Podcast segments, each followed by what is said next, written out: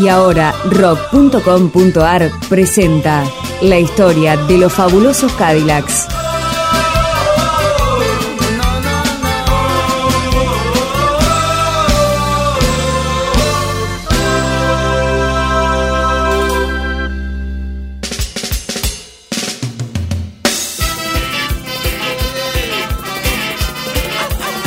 En 1987, los fabulosos Cadillacs era una banda de entusiastas muchachos que morían por tocar ska y soñaban con ser populares.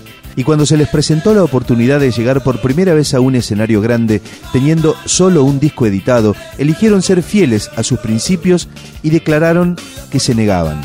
La historia es que la primera vez que se los programaba para tocar en el Estadio de Obras, por entonces la Catedral del Rock Argentino, fue con el auspicio de la juventud de la Unión Cívica Radical, el partido político que por entonces era gobierno en la Argentina.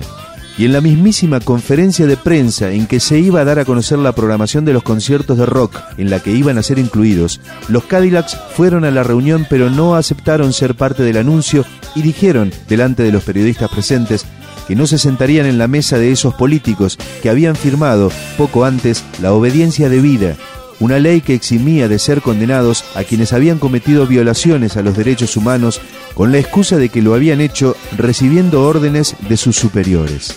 Los fabulosos Cadillacs finalmente tocaron en esos conciertos en obras porque había un contrato firmado, pero no les fue nada bien. El público, integrado básicamente por jóvenes adeptos al radicalismo, los abucheó y los insultó. Pero del episodio quedó una canción que habla, en forma un tanto elíptica, de cómo deben ser respetados los principios éticos que uno tiene.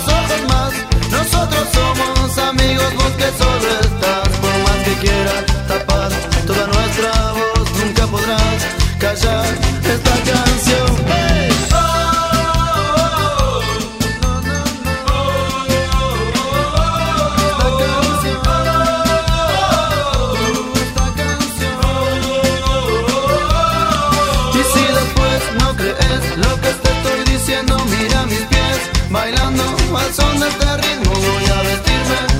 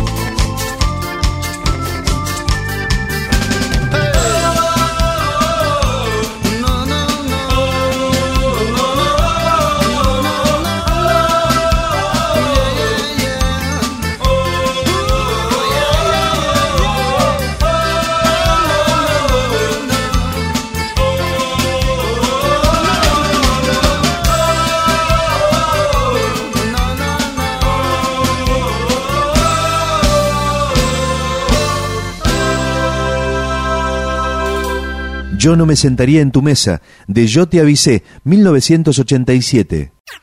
Este fue un capítulo más de la historia de los fabulosos Cadillacs, un podcast de rock.com.ar.